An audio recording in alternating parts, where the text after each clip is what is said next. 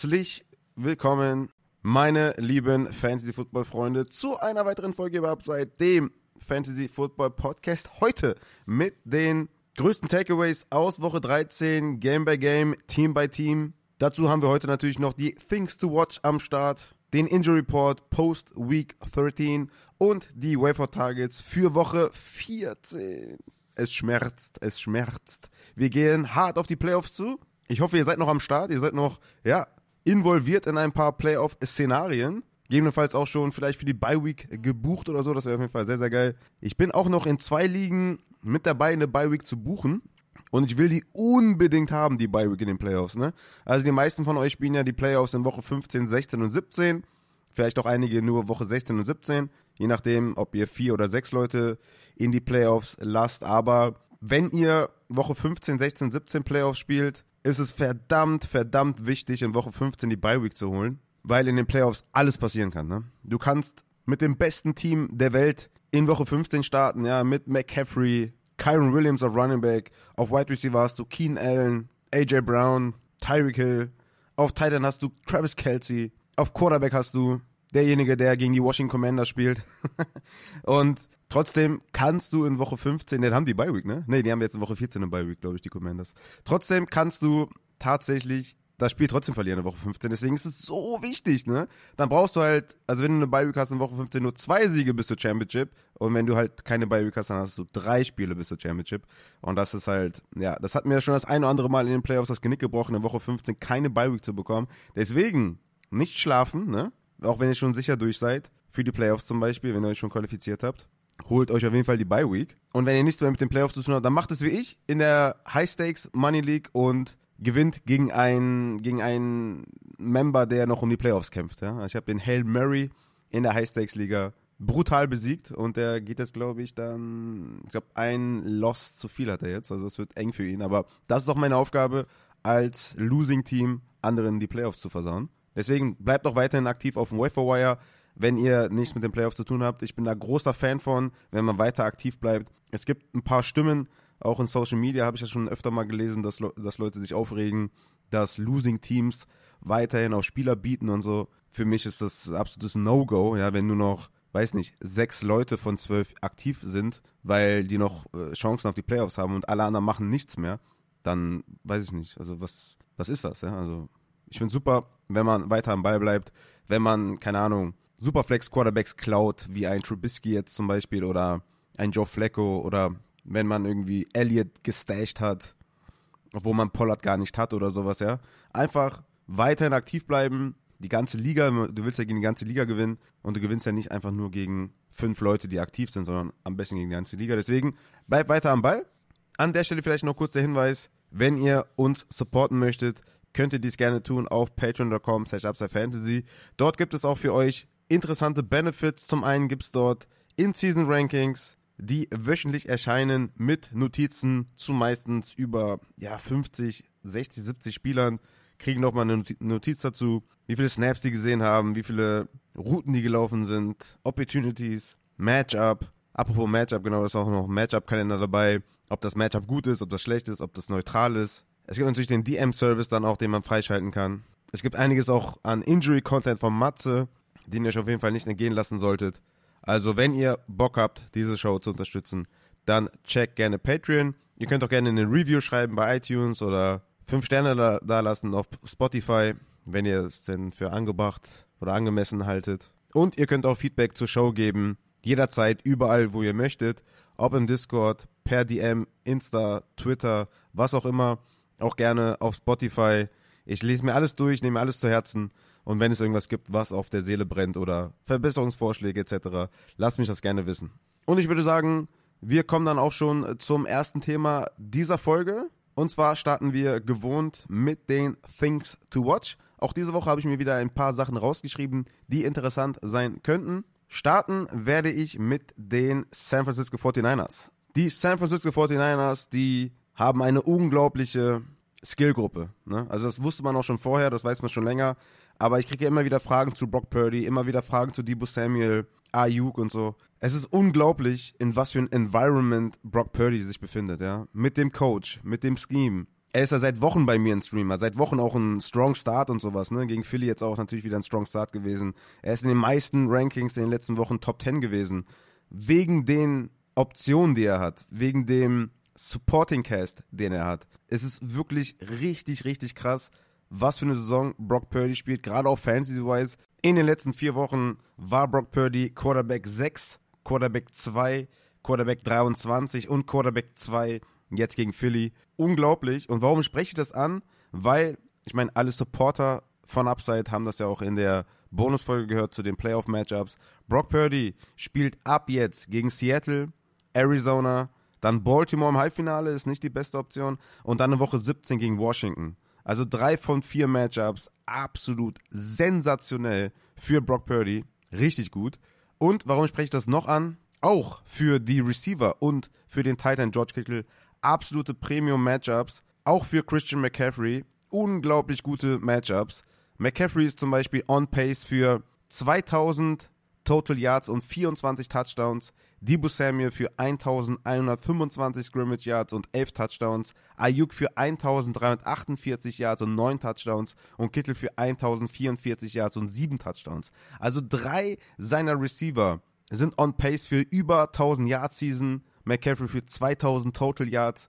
Das ist wirklich richtig krass. Jeder Spieler in dieser Offensive der San Francisco 49ers ist ein Must-Start in den nächsten Wochen gegen Seattle, Arizona und in der Championship Week gegen Washington. Stellt die auf und stellt keine Fragen. Auch ein Debo Samuel zum Beispiel. Wenn ihr euch Debo Samuel anschaut, in Woche 13 zum Beispiel, da seht ihr dann vier Targets, vier Receptions, 416 Yards und zwei Touchdowns. Was ihr aber dann nicht seht auf Sleeper, der hatte auch drei Rushing Attempts und ein Touchdown. Debo Samuel hatte 138 Scrimmage Yards und drei Touchdowns für 33,8 Half-PPA-Punkte.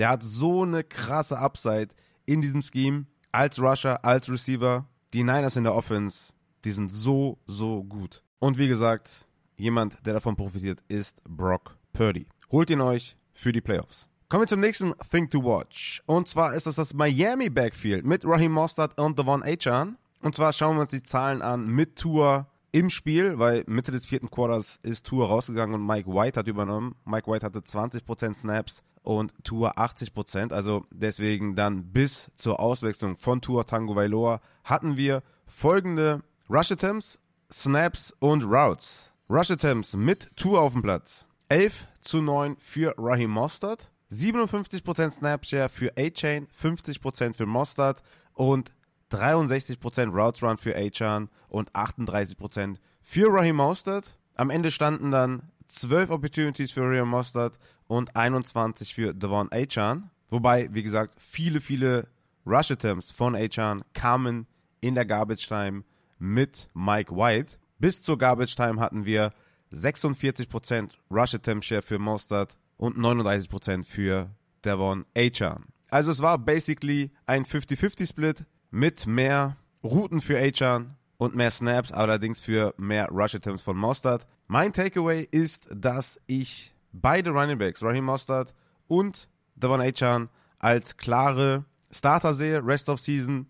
Die spielen jetzt noch gegen Tennessee, Jets und Dallas. Und da könnte jetzt der eine oder andere auf die Idee kommen und sagen, ja, okay, das sind nicht die besten Matchups. Hm, sollen wir die wirklich spielen? Ja, spielt die auf jeden Fall, weil die Dolphins kommen über das Run-Game. Das Run-Game ist sehr, sehr wichtig für die Miami Dolphins. Die Titans und die Jets waren in den letzten Wochen gar nicht so gut gegen den Run. Und beide wurden halt auch Inside 5 jeweils mit zwei Rush Attempts eingesetzt. Gerade bei Achan ist natürlich das Upside auch mega hoch. Der kann jederzeit ausbrechen für einen langen Run. Und auch Ray Mossad ist jemand, der Breakaway Runs hat. Der allerdings für mich eher mit dem hohen Floor, mit dem höheren Floor in diesem Backfield ist. Aber ich würde beide Running Backs der Miami Dolphins weiterhin sehr selbstbewusst spielen in den nächsten Wochen. Kommen wir zu dem Colts Backfield. Nachdem Jonathan Taylor wohl möglich für die ganze Fantasy Season jetzt ausfallen wird mit seiner Daumen-OP, denn nach neuesten Informationen soll die Recovery wohl drei bis fünf Wochen dauern. Und bei fünf Wochen sind wir halt in der Championship Week schon angelangt. Und Zach Moss war der klare Workhorse-Back der Indianapolis Colts mit 22 Opportunities zu zwei für Goodson und einer für Trey Sermon. Zach Moss bringt dir eine sehr, sehr hohe Baseline mit. Mit seinen 22 Opportunities hat er zwar nur sieben Fantasy-Punkte erzielt, aber nichtsdestotrotz hatte er in der Vergangenheit sehr, sehr starke Upside-Spiele als Workhorse. Ihr kennt es oder ich habe es euch ja in den Rankings zugetragen. Er hatte 94% Snapshare, spielte in Woche 14 gegen Cincinnati und in Woche 17 gegen die Raiders in der Championship Week. Könnte er euch die Championship bringen. Gehen wir zu ein paar Wide Receiver Things to Watch. James Winston könnte nächste Woche der Starter sein für die New Orleans Saints. Und was der für eine Upside mitbringt für seine Receiver, haben wir gesehen, als der eingesetzt wurde. Wilde Würfe dabei, aber Completions dabei, Air Yards dabei, Big Plays dabei. Und mit James Winston hat Chris Olave in seinen 47 Pass Attempts 38% Target Share. Und wir wissen ja nicht, ob Derek Carr vielleicht noch länger ausfallen sollte als Woche 14 gegen Carolina, sondern vielleicht auch gegen die Giants, gegen die Rams, gegen Tampa Bay. Für mich ist Chris Olave mit James Winston ein Top 12 Wide Receiver. Gehen wir zu den Houston Texans. Dort fällt Tank Dell die restliche Saison aus. Großer Gewinner davon ist Nico Collins. Nico Collins hat in vier Spielen ohne Tank Dell, beziehungsweise mit angeschlagenem Tank Dell, zum Beispiel in Woche 5 nur 36% Snaps gesehen, in Woche 6 dann ausgefallen und jetzt in Woche 13 30% Snaps für Tank Dell, 39% Target Share und 48% Air Share und ist meiner Meinung nach ein absoluter League-Winner. Denn der spielt jetzt in den nächsten vier Wochen zweimal gegen Tennessee und gegen Cleveland wahrscheinlich dann auch in Woche 16, eventuell ohne Denzel Ward als Cornerback 1. Nico Collins, ein echter League-Winner. Kommen wir dann zum nächsten Teil dieser Folge und das sind die Takeaways aus Woche 13, Game by Game, Team by Team. Starten werden wir bei den Denver Broncos und den Houston Texans. Die Houston Texans gewinnen das Spiel 22 zu 17, gehen 7 und 5 und die Denver Broncos gehen 6 und 6. CJ Stroud hat 27 Mal den Ball geworfen für 274 Yards und den Touchdown, 15 Fantasy-Punkte in einem normalen Scoring. Nimmt man mal mit, ne? aber das zeigt auch so ein bisschen, die Denver Broncos Defense hat einen Turnaround hingelegt. Ich hatte es auch hier in den Rankings für euch auf Quarterback, auf Running und Wide Receiver dargestellt, wie gut oder ja, wie schwer die Defense mittlerweile geworden ist. Dennoch hatte man sich natürlich gewünscht, dass CJ Stroud etwas besser spielt. Trotzdem 15 Punkte nimmt man mal mit. Gegen die Jets in Woche 14 ist natürlich auch nicht so geil, aber dann Tennessee in 15 und Tennessee in 17. Natürlich absolute Premium-Matchups für CJ Stroud. Auf Wide Receiver war es natürlich eine unglaubliche Explosion von Nico Collins. Er hat 30 Fernsehpunkte erzielt, 12 Targets gesehen, 9 Receptions für 191 Yards und den Touchdown. Tank Dell hatte ja leider nur 9 Snaps, hat eine Season-Ending Injury bei einem unglaublich bescheuerten Play, ja, einen, ich würde sagen, so Sub 75 Kilo, Sub 1,75, keine Ahnung, irgendwie sowas. Dass der Junge den Ball, also dass der beim Inside Run blocken muss, keine Ahnung, wie das zustande kommt. Vor allem auch, weil er angeschlagen ins Spiel gegangen ist, ja. Da, dafür habe ich überhaupt gar kein Verständnis. Aber Tank Dell ist out for season. Nico Collins für mich damit ein League-Winner, habe ich eben schon erwähnt. Noah Brown hatte mit Nico Collins zusammen die meisten Snaps und meisten Routes Run. Das resultierte zwar nur zwei Targets, ich denke aber, das hat noch vielleicht mit der Verletzung zu tun, dass man ihn leicht reinfüttert, etwas limitiert spielt, aber dass der auch zweimal gegen Tennessee in den Playoffs vom Waiver auf jeden Fall zu holen sein sollte.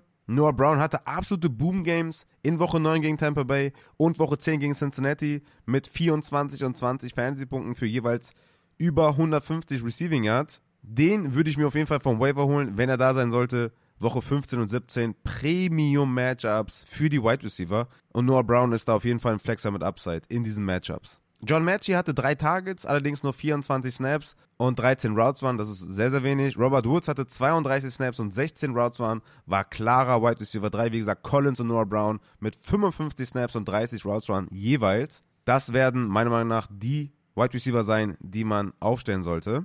Auf Titan hatten wir tatsächlich dann ein gutes Spiel von Brevin Jordan, war ja für mich ein Sleeper diese Woche, war glaube ich Wide Receiver 15 oder 16 in meinem Ranking, hatte drei Receptions für 64 Yards, wie gesagt, ist ein athletischer Tight End. Ähm, das war auch so ein bisschen das, was ich gehofft habe, dass er auch vielleicht dann an die 4, 5, 6 Targets kommt. Waren dann im Endeffekt vier Stück, drei Receptions. Nimmt man mit, acht Punkte in Half PPI erzielt. Und je nachdem, wie es aussieht mit Dalton Schulz, könnte der natürlich auch spielbar sein in der nächsten Woche. Auf Running Back hatten wir diese Woche 31 Snaps für Devin Singletary und 26 für Damian Pierce. 14 Routes Run für Singletary und nur 8 für Damian Pierce.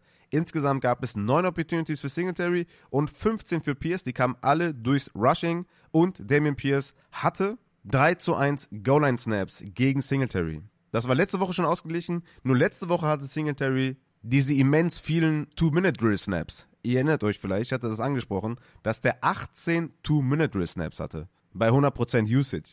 Der hatte diese Woche auch wieder 100% Two-Minute-Drill-Snaps. Allerdings waren das nur vier. Wie gesagt, letzte Woche 18, diese Woche 4 und dadurch halt auch die Snaps viel ausgeglichener bei Pierce und Singletary. Wie gesagt, letzte Woche waren es 81 zu 19% Snaps, diese Woche 44 zu 38%. Damien Pierce hat natürlich mit dem Touchdown 10 Punkte erzielt. Singletary hatte leider nicht wie letzte Woche auch den hohen Target Share. Hatte zwar die meisten Routes Run und die meisten Targets im Backfield, aber es war nur ein Target. Letzte Woche waren sieben. Es ist mehr oder weniger ein 50-50-Split. Diesmal war Pierce auch an der Goal-Line etwas dominanter.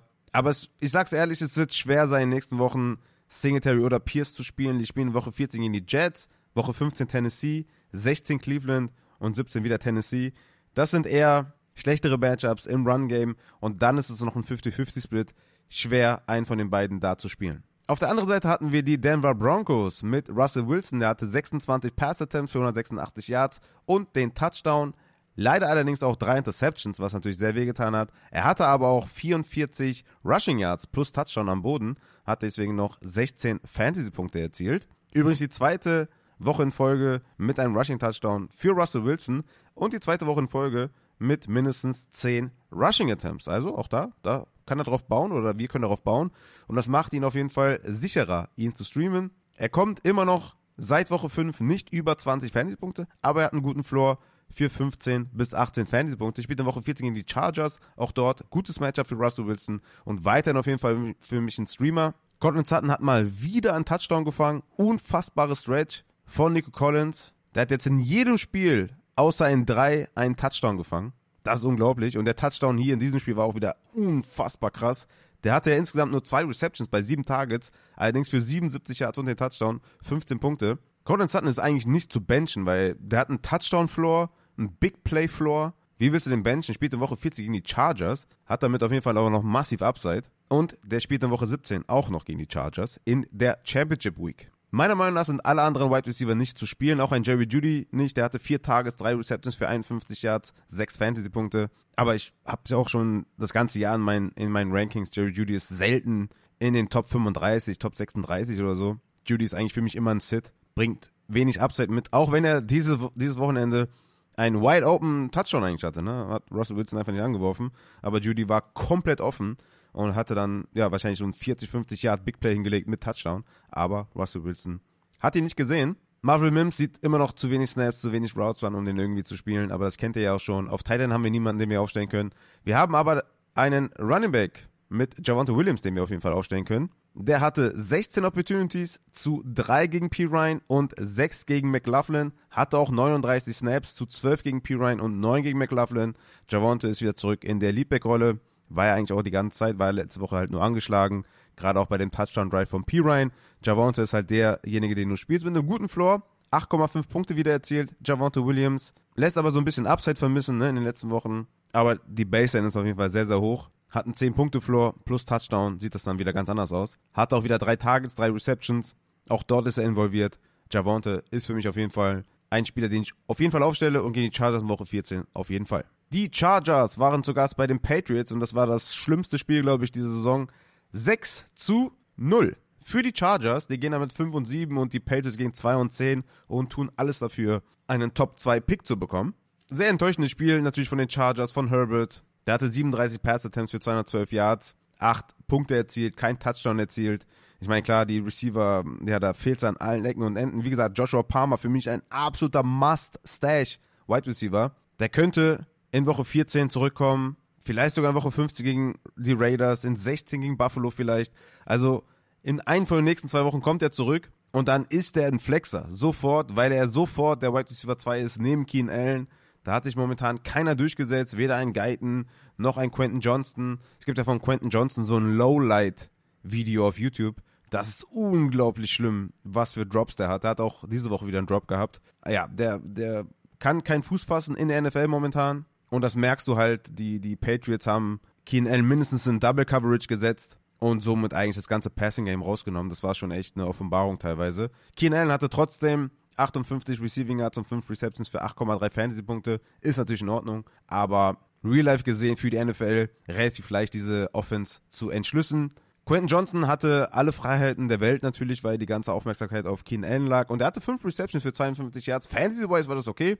Real-Life-wise war das natürlich jetzt auch wieder keine gute Partie von Quentin Johnson, aber der hatte 7,7 Fantasy-Punkte. Wie gesagt, sollte Joshua Palmer die nächsten Wochen zurückkommen, ist Palmer für mich sofort ein Flexer. Auf Tight End hatten wir wieder mal leider diesen 50-50-Split mit Everett und Parham. 39 zu 38 Snaps für Everett und 22 zu 20 Routes Run. 5 zu 4 Targets für Everett gegen Parham. Ich hatte das ja schon etliche Male gesagt. Wenn einer von den beiden ausfällt, ist derjenige dann ein Must-Start auf Tight End oder ein schöner Streamer. Spielen beide, klauen sich beide gegenseitig was und es bringt für keinen was. Auf Running Back hatten wir ja Austin Eckler, der weiterhin eine unglaublich schlechte Saison spielt. Das hatte ich euch auch schon des Öfteren gesagt. Ist aber klarer Leadback mit 17 zu 9 Opportunities gewesen. Allerdings in Snaps 35 zu 26 gegen Joshua Kelly. Hat sich ein bisschen angenähert. Eckler war ja auch sehr, sehr ineffektiv, hatte 14 Carries für 18 Yards, zwei Receptions für 9 Yards. 3,7 Punkte erzielt mit 17 Opportunities. Das ist unglaublich schlecht für Eckler gelaufen. Aber wie gesagt, in den letzten Wochen ultra schlecht am Boden und eine super schlechte Production von Eckler. Aber wir spielen natürlich trotzdem. Auch wenn in den letzten drei Wochen 6 Fantasy-Punkte, 6,9 und 3,7 Fantasy-Punkte erzielt hat. So eine Usage auf Running Back findest du nicht oft. Spiel gegen Denver in Woche 14, Woche 15 gegen die Raiders, Woche 16 gegen Buffalo. Das sind eigentlich gute Matchups. Wie gesagt, Denver hat einen kleinen Turnaround hingelegt. Trotzdem spielst du den. Auf der anderen Seite hatten wir die Patriots und Bailey Zappi an der Center. Der hatte 25 Passing Attempts für 141 Passing Yards. Hatte auch noch 1,6 Punkte am Boden. Größter Profiteur vom Ausfall von Demario Douglas war Devonta Parker, war ein Sleeper auch von mir, hat 8,4 Punkte erzielt, 9 Targets, 4 Receptions für 64 Yards. Echt eine solide Performance. Mal schauen, wann Demario Douglas zurückkommt, aber ich denke, der wird nächste Woche wieder spielen. Dann rückt Parker vielleicht wieder etwas in den Hintergrund. Auf Titan haben wir niemanden, den wir aufstellen können. Und auf Running Back hatten wir die Verletzung von Ramon J. Stevenson, der wahrscheinlich Fantasy-wise ausfallen wird. Und damit ist Ezekiel Elliott ein Workhorse. Rest of Season, glaube ich zumindest. Der hatte mit 44 Snaps 22 Opportunities, 4 Receptions für 40 Yards. Also wurde sowohl im Rushing als auch im Passing eingesetzt. Spielt in den Playoffs gegen Denver und Buffalo. Das ist schon echt nicht schlecht. Also von daher Ezekiel Elliott, hohe Baseline als Workhorse Mal schauen, wie lange Stevenson ausfällt.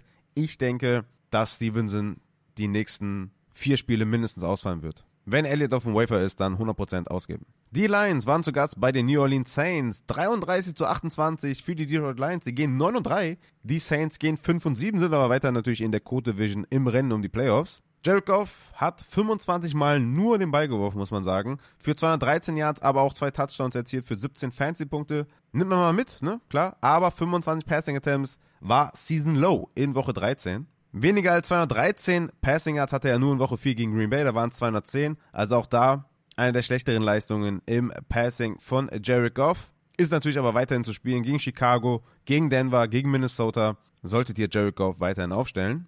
Amor St. Brown hatte nur zwei Receptions, allerdings hat er einen Touchdown gefangen für 49 Yards, deswegen 12 Fantasy-Punkte. Jameson Williams hatte einen Carry mit dem Touchdown, deswegen hat er auch noch 10 Punkte gemacht, aber der hatte nur ein Catch für 11 Yards. Das wäre jetzt nicht so meine priorisierte Wafer Edition. Ich würde sowieso keinen anderen Wide Receiver außer Amon St. Brown spielen.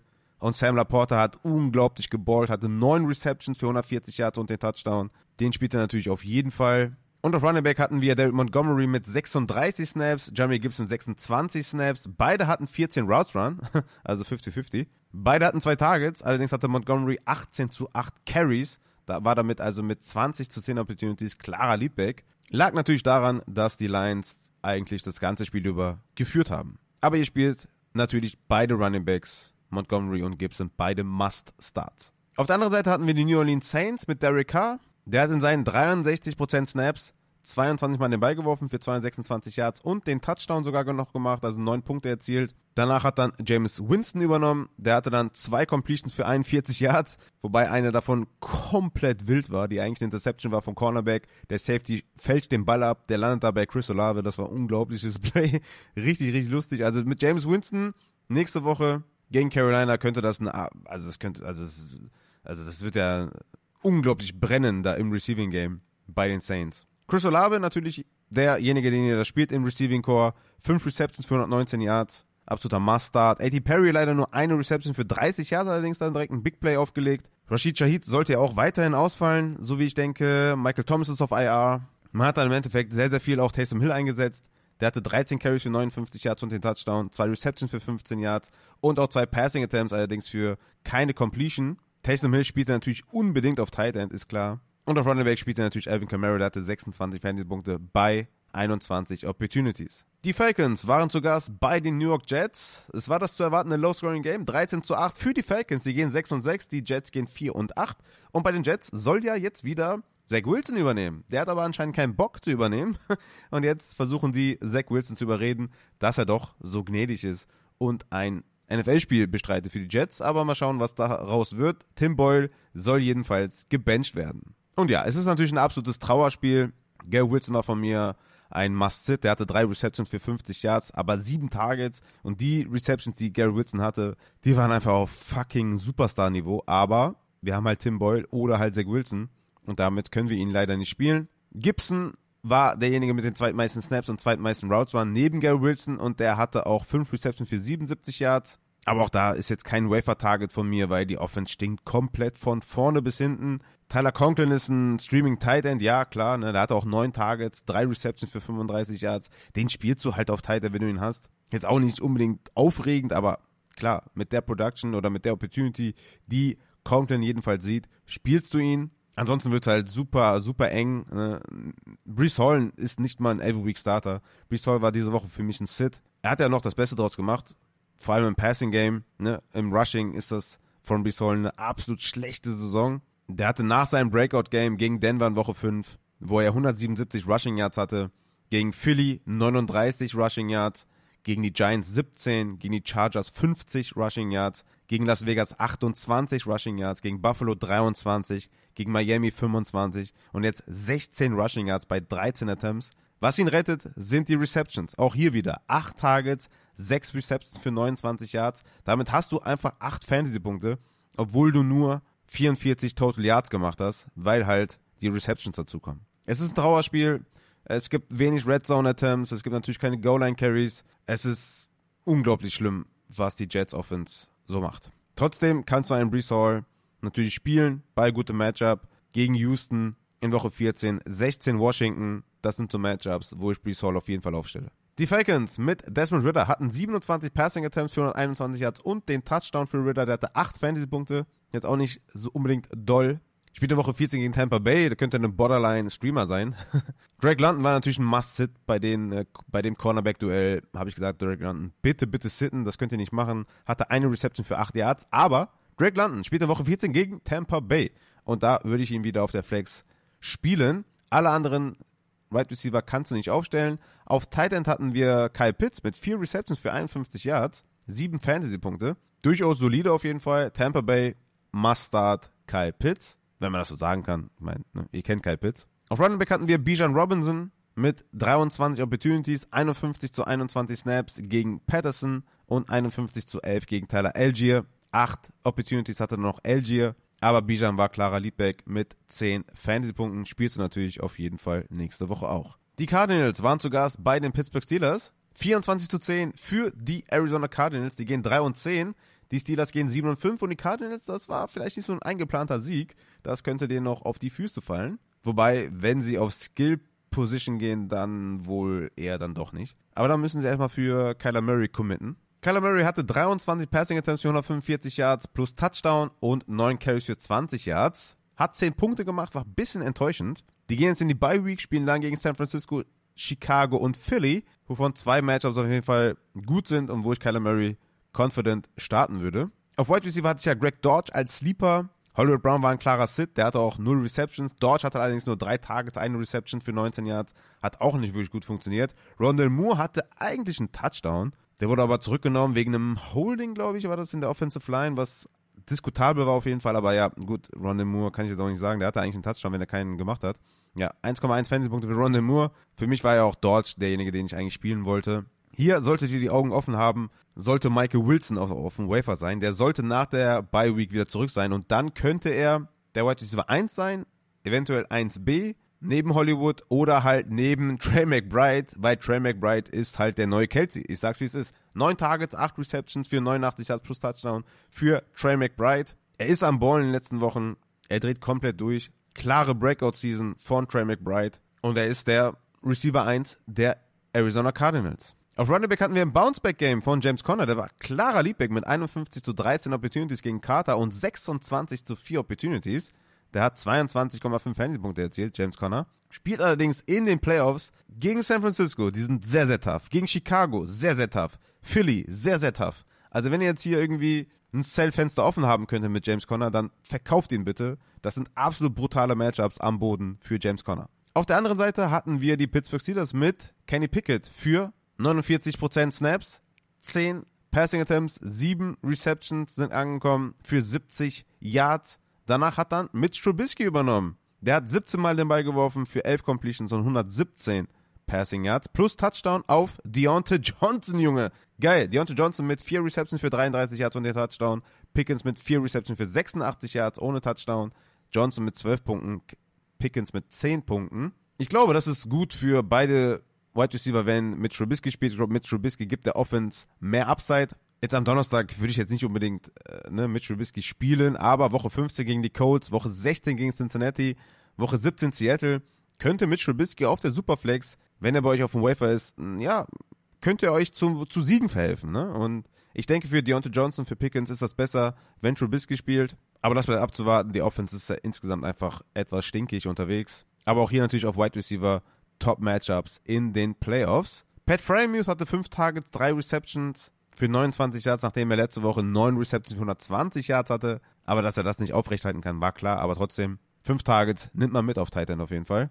Bleibt damit auf jeden Fall im Streaming-Bereich. Auf Running Back hatten wir Najee Harris mit 36 Snaps und Jalen Warren mit 26 Snaps. Najee Harris hatte doppelt so hohe Anzahl in Routes Run und insgesamt 18 zu 11 Opportunities. Etwas verwunderlich, weil Jalen Warren eigentlich die ganze Zeit derjenige war mit den hohen Routes und hohen Target Share.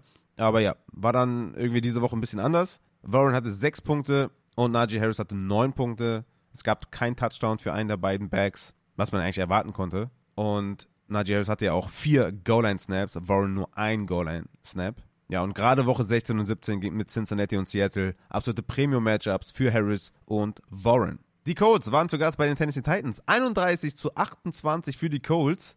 Die gehen 7 und 5, sind ein kind of Playoff-Team oder Wildcard-Team. Und die Titans gehen 4 und 8. Das war ein wildes Spiel mit, mit Block-Punts, mit einer Two-Point-Conversion, die in die andere Richtung ging. Ja, da war wirklich vieles geboten. War ein krasses Spiel. Ich meine, klar, sind 59 Punkte passiert, das ist halt geil. Gardner Minshew hatte 42 Passing Attempts für 26 Completions, 312 Passing Yards, zwei Touchdowns in der Luft, 18 Fantasy-Punkte erzielt. War ein geiler Streamer diese Woche auf jeden Fall. Michael Pittman eine absolute Maschine die letzten Wochen ja eh schon gewesen. Michael Pittman war, glaube ich, in meinem Ranking Wide Receiver 7 oder sowas. Der hatte 105 Receiving Yards, 11 Receptions. Aber zu Michael Pittman habe ich euch in den letzten Wochen schon so viel gesagt. Er ist einfach, der zerstört einfach alles momentan. Spielt gegen Cincinnati, Pittsburgh, Atlanta und Las Vegas in, de, in den nächsten Wochen. Sowas von Mustard. Unglaublich. Alec Pierce hatte drei Receptions für 100 Yards, hatte einen wunderschönen Touchdown, einen merkwürdigen Jubel, noch ein Big Play und dann hatte der 100 Receiving Yards, 18 Punkte. Und ich hatte das ja letzte Woche angesprochen, dass der sechs Targets hatte und dass man da so ein kleines Auge auf Alec Pierce werfen sollte. Und dann kommt der Woche 13 und bringt uns 18 Punkte. Ist natürlich jetzt keiner, den ich jetzt jede Woche starten würde, aber ich würde das mal weiter im Auge behalten.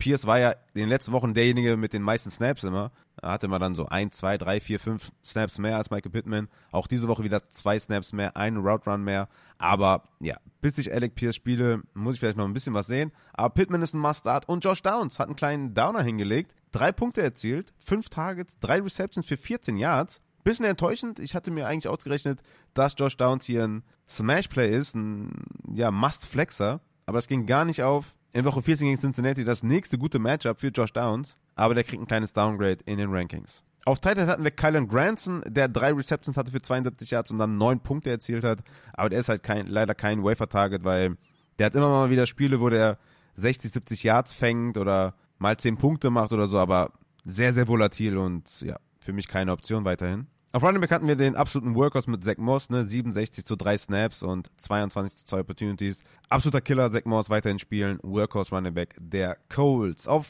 der anderen Seite hatten wir die Tennessee Titans mit Will Levis, der hat 33 Mal den Ball geworfen für 224 Passing Yards und einen Touchdown für 10 Fantasy-Punkte allerdings nur spielt in Woche 14 gegen Miami, die ja anscheinend doch eine gute Defense haben. Ne? Sam Howell auch gut in Schach gehalten. Ich hatte das ja mal ein bisschen auseinandergenommen, wie die Miami Dolphins mit Ramsey und ohne Ramsey spielen. Dabei haben wir herausgefunden, dass außer gegen Mahomes nur gegen Code Quarterbacks gespielt wurde. Mit Sam Howell hatte man einen kleinen Indikator jetzt, dass die Defense doch für real sein kann. Deswegen ist Will Levis in Woche 14 gegen Miami für mich kein Streamer, weil die Miami Defense nicht mehr die Defense ist, die ohne Ramsey spielt. Trotzdem, er hat Hopkins zu einem 17 Fancy Point Spiel geworfen. 12 Targets, 5 Receptions für 75 Yards und den Touchdown für Hopkins. Hat er zwischenzeitlich, äh, zwischenzeitlich nicht so gut funktioniert mit den beiden. Gab auch eine kleine Auseinandersetzung an der Sideline, aber dann ging es für Hopkins doch noch gut aus mit dem Touchdown. Alle anderen Wide Receiver sind nicht zu spielen. Chico Conquo hatte 6 Targets für 3 Receptions. Auch er hat immer mal wieder so ein 5 bis 8 Punkte Spiel oder so, aber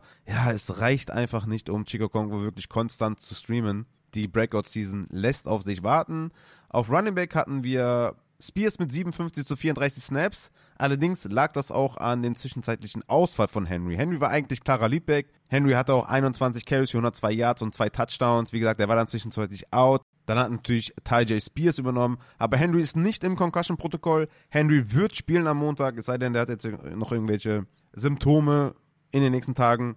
Aber wir können davon ausgehen, dass Ty. Spears in Woche 9 kein Smash-Play ist, sondern dass wir natürlich wieder Derrick Henry starten. Obwohl das natürlich gegen Miami so ein negativ Gamescript-Game sein könnte für Henry und Henry wird mit Sicherheit nicht mehr so hoch sein in meinen Rankings wie diese Woche, weil diese Woche ging ich ja davon aus, dass das ein One-Score-Game ist oder ja, Plus-Game oder sowas.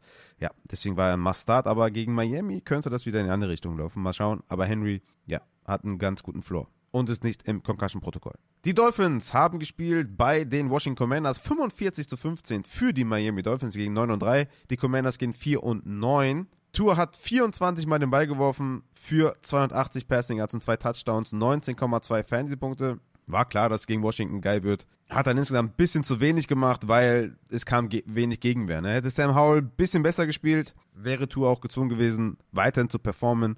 So äh, haben sie halt irgendwann nur noch den Ball gelaufen. Aber es hat trotzdem gereicht, um massig Punkte zu verteilen. Tyreek Hill hatte 30 Fantasy-Punkte. Zudem muss man auch, glaube ich, nichts mehr sagen. Jane Waddle hatte 5 Receptions für 52 Yards und 8 Fantasy-Punkte. Auch okay. Auf Running Back hatten wir Achan mit 24 Punkten, Mostert mit 12. Ich hatte das Backfield ja auseinandergenommen. Bis zum Zeitpunkt von Tour Tango Vailoa. Als er rausgegangen ist, war das mehr oder weniger 50-50-Split. Und ja, ihr spielt eigentlich alle Optionen von Miami. In Woche 14 gegen Tennessee sind eigentlich alles, ja, Must-Starts. Auf der anderen Seite hatten wir Sam Howell, der hat 23 Mal den Ball geworfen. Das ist tight mit Woche 6, Season Low, da hat er auch 23 Passing Attempts. Ja, und damit äh, ja, legst du schwer eine gute Performance hin. Ne? 23 Passing Attempts, 127 Passing Yards, eine Interception. Allerdings hatte er zwei Touchdowns am Boden, also trotzdem noch 19 Fantasy-Punkte erzielt. Aber das war natürlich eine Enttäuschung in den ähm, Passing Attempts. Die gehen jetzt in die Bye Week, spielen dann gegen Rams, Jets und San Francisco. Also schweres Programm in den Playoffs für Sam Howell. Auf Wide Receiver war es demzufolge schwer zu produzieren bei so wenig Passing Attempts. Curtis Samuel war derjenige mit den meisten Receiving Yards, 65 hat er eingesammelt, 4 Receptions eingesammelt, war aber Wide Receiver 3 in Sachen Snaps und Routes Run, hinter Dodson, hinter Terry McLaurin. Dodson hatte 2 Receptions für 23 Yards und McLaurin hatte 0 Receptions für 0 Yards. War auch ein Sit, weil er halt gegen Jalen Ramsey gespielt hat. Die gehen jetzt halt auch in die Bye Week. Rams, Jets und San Francisco auch eher schweres Matchup in den Playoffs für die Commanders Wide Receiver. Auf Running Back hatten wir dann den Auswahl von Brian Robinson, der eventuell auch dann nach der Bye Week fehlen könnte. Und dann sollte Antonio Gibson der Leadback sein in einem Committee mit Chris Rodriguez. Ich denke, Chris Rodriguez wird dann der Mann für die, für die Short Yardage sein und Antonio Gibson trotzdem Leadback auch in, in, in Carries und auch in, in Targets und so. Ich denke hier so ein klassisches 60-40-Split Backfield können wir hier erwarten, sollte Brian Robinson in Woche 15 ausfallen. Also Gibson gerne vom Wafer holen. Die Panthers waren zu Gast bei den Buccaneers. 21 zu 18 für die Buccaneers. Die gewinnen knapp das Dingen. Gehen 5 und 7. Die Panthers gehen 1 und 11. Baker Mayfield hat 29 Mal den Ball geworfen für 202 Yards und ein Touchdown plus Interception. Mike Evans ist halt der Baller. Unglaubliche Fantasy-Season von Mike Evans und eine weitere 1000 Yard Season hat halt seit 2014, seit seiner Rookie Season jedes Mal mindestens 1000 Yards gefangen. Unglaubliche Konstanz natürlich. Hat jetzt hier diese Woche 26 Fantasy-Punkte erzielt mit 162 Receiving Yards und Touchdown. Unglaubliche Season, hätte ich niemals gedacht, dass der mit Baker Mayfield so abliefern kann. Chris Godwin hatte einen Rushing Touchdown, deswegen hatte er noch 8 Punkte. Aber das war nichts von Godwin. Der hatte zwar die meisten Snaps und meisten Routes Run, aber nur 3 Targets, 0 Reception, und den Touchdown über den Lauf. War ja eine Game-Time-Decision. hat dann so viel Cardio gesehen und so wenig Targets. Ja, ein bisschen merkwürdig. Mal schauen, wie es da aussieht. Kate Otten hatte null Targets, das tut natürlich mega weh für alle Streaming-Leute, also äh, die, die Titan streamen. Ja, hart auf jeden Fall. Und auf Back hatten wir Rashad White als klaren Workhorse mit 54 zu 9 Snaps und 25 zu 3 Opportunities. Hatte 18 Fantasy-Punkte. War natürlich ein Top-Matchup gegen Carolina. Atlanta wird in Woche 14 auf jeden Fall schwieriger.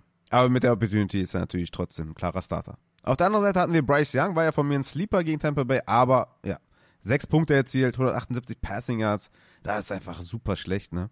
Johnson Mingo scheint der neue Wide Receiver 1 der Carolina Panthers zu sein. Hatte fünf Snaps mehr als Thielen und zwei Routes mehr als äh, Thielen und äh, vier Targets mehr als Adam Thielen. Mingo damit in den letzten vier Wochen mit 26% Target Share und 33% Air Share. Thielen in dem Zeitraum auch mit 26% Target Share und 28% Air Share. Also beide Wide Receiver mit guten Target Share. Mingo jetzt in den letzten zwei Wochen mit 8 und 8,9 Fantasy-Punkten. Kann man auf jeden Fall spielen. Ist definitiv ein guter Trend für Mingo. Thielen war enttäuschend, drei Receptions für 25 Yards. Ich hatte den ja als klaren Start gegen Tampa Bay, Top Matchup, aber das ging gar nicht auf und der negative Trend bei Thielen bleibt. In Woche 12 eine Reception, in Woche 13 drei Receptions. Hier könnten wir einen Change auf der Wide Receiver Position bei den Panthers haben. Auf Thailand haben wir niemanden und auf Running Back hatten wir Chuba Hubbard, der wieder komplett back ist. Hubbard mit 47 zu 23 Snaps und 24 zu 10 Opportunities. Hubbard mit 23 Fantasy-Punkten, hatte zwei Goal-Line-Touchdowns. Ja, nicht schlecht auf jeden Fall. War für mich ein klarer Sit gegen Tampa Bay, toughes Matchup, aber Chuba Hubbard jetzt mit drei Touchdowns in den letzten zwei Wochen. Aber so richtig selbstbewusst kann ich den immer noch nicht starten. Äh, Atlanta Woche 15 ist super tough. Woche 17 Jacksonville ist auch tough. New Orleans ist so mittelmäßig. Green Bay kann man den auch mal aufstellen, aber ich habe da nicht das geilste Gefühl bei Chuba Hubbard und Miles Sanders in dieser Offense, aber hey, die Opportunity spricht für sich und die Punkte auch, ne, bei Chuba Hubbard. Vielleicht underappreciate ich den so ein bisschen. Die Browns waren zu Gast bei den LA Rams. 36 zu 19 für die Rams, die gehen 6 und 6, die Browns gehen 7 und 5. Es war ein tolles Spiel von Matthew Stafford. Also Real Life gesehen war es richtig, richtig gut. Auch Fantasy-wise war es sehr, sehr gut. Ich hatte ja noch gesagt, dass die Cleveland Browns Defense ohne Denzel Ward eine andere Defense ist in der Secondary und ja, Stafford mit 23 Fantasy-Punkten, 37 Mal den Ball geworfen für 82 Yards und drei Touchdowns. Einer davon ging auf Nakua, einer auf Cup und einer auf DeMarcus Robinson. Also hat seine Wide Receiver super gefüttert. Nakua hatte 22 Fantasy-Punkte, hätte sogar eigentlich mehr noch gehabt, aber eins ging, ging wegen einem Holding zurück.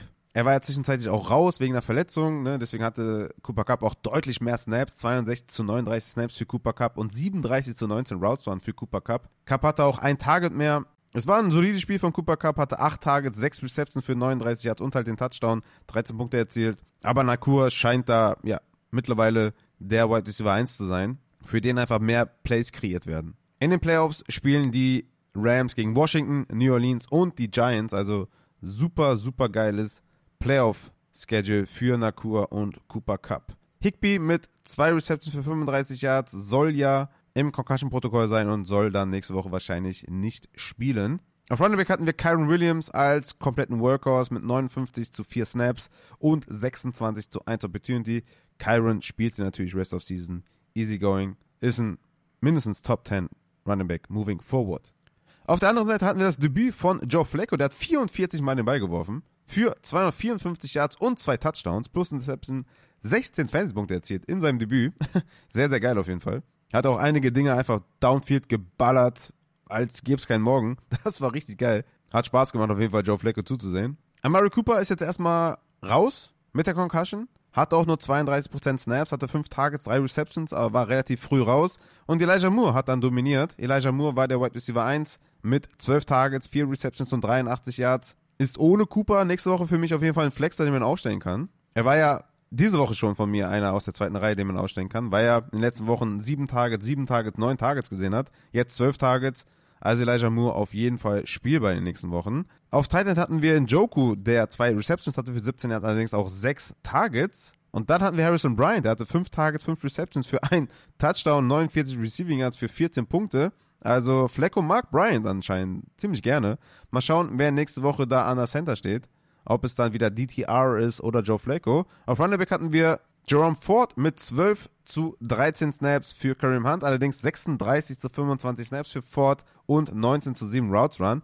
Ford hatte den Touchdown, deswegen hatte er 13 Fantasy-Punkte. Kareem Hunt hatte nur 5,3 Fantasy-Punkte. Ford bleibt für mich auf jeden Fall ein solider Borderline Running Back 2, den ich für den Floor immer mal wieder gerne aufstelle, auch wenn das Matchup gegen Jacksonville, Chicago in den nächsten zwei Wochen nicht das Beste ist. Die 49ers waren bei den Philadelphia Eagles und haben denen mal kurz den Hintern versohlt. 42 zu 19 für die San Francisco 49ers gehen 9 und 3 und die Philadelphia Eagles gehen 10 und 2. Über die 49ers hatte ich aber in den Things to Watch gesprochen. Brock Purdy mit den Waffen 30 Punkte erzielt. McCaffrey 20 Punkte.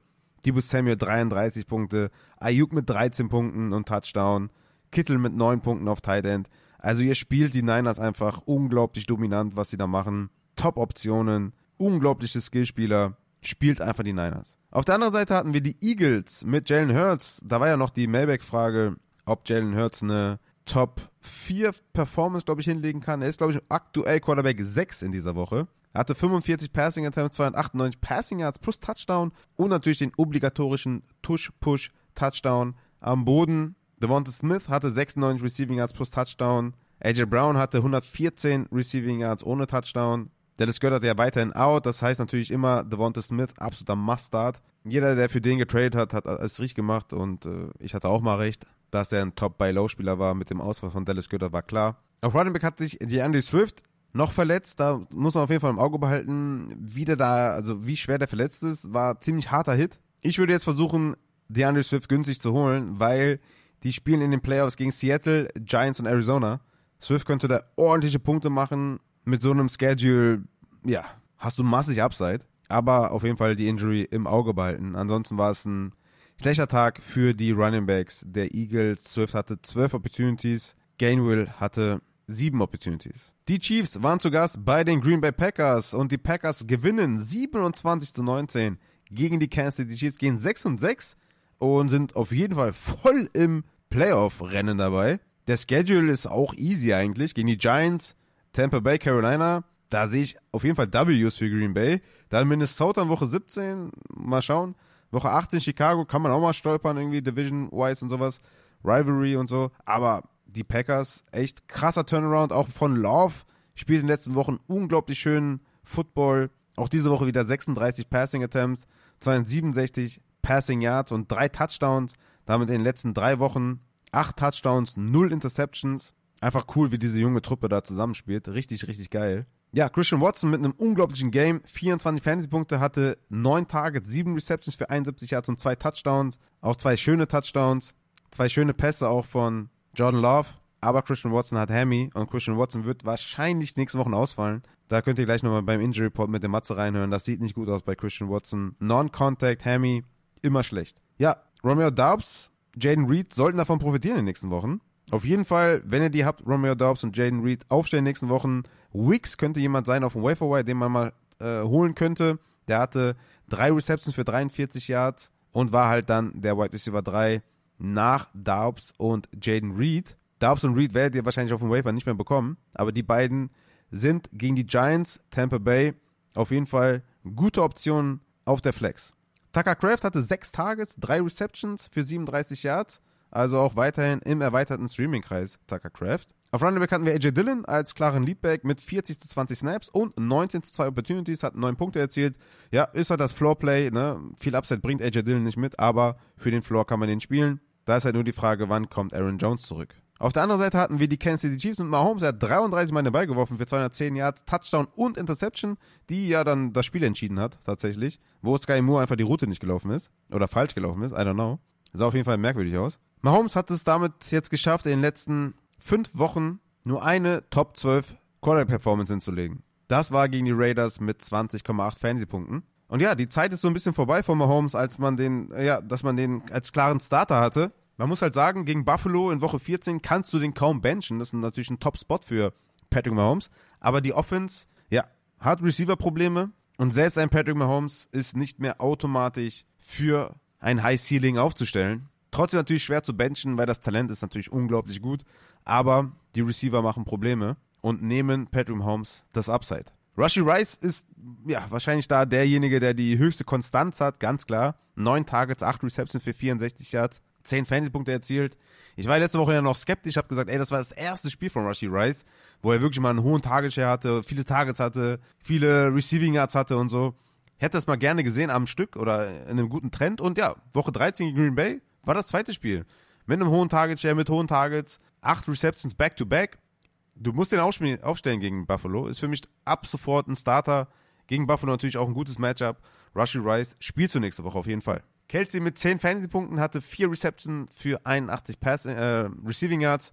Ja, war ein Floor-Game von Kelsey. Wurde gut in Schach gehalten. Die Offense, ja, hat halt nicht geklickt. Ne? 19 Punkte aufs Board gebracht nur. Pacheco war so irgendwie der Motor der Offense so ein bisschen. Ne? Also übers Run-Game ging es auf jeden Fall sehr, sehr gut. Pacheco mit 19,8 Fantasy-Punkten, 110 Rushing Yards, dazu noch vier Targets, drei Receptions, hat er euch ja gesagt. Ohne McKinnon hat er eine super Baseline, hatte letzte Woche mit äh, ohne McKinnon fünf Targets, diese Woche vier Targets. Das ist halt, ja, das ist, ne, sind halt nochmal zwei, drei Punkte mehr obendrauf. Ja, Pacheco spielt hier auf jeden Fall, das ist klar. Und damit, meine lieben Fantasy-Football-Freunde, haben wir das, ja, haben wir, haben wir die ganzen Games, Game by Game, Team by Team hinter uns und kommen dann zum Injury Report mit dem lieben Matze.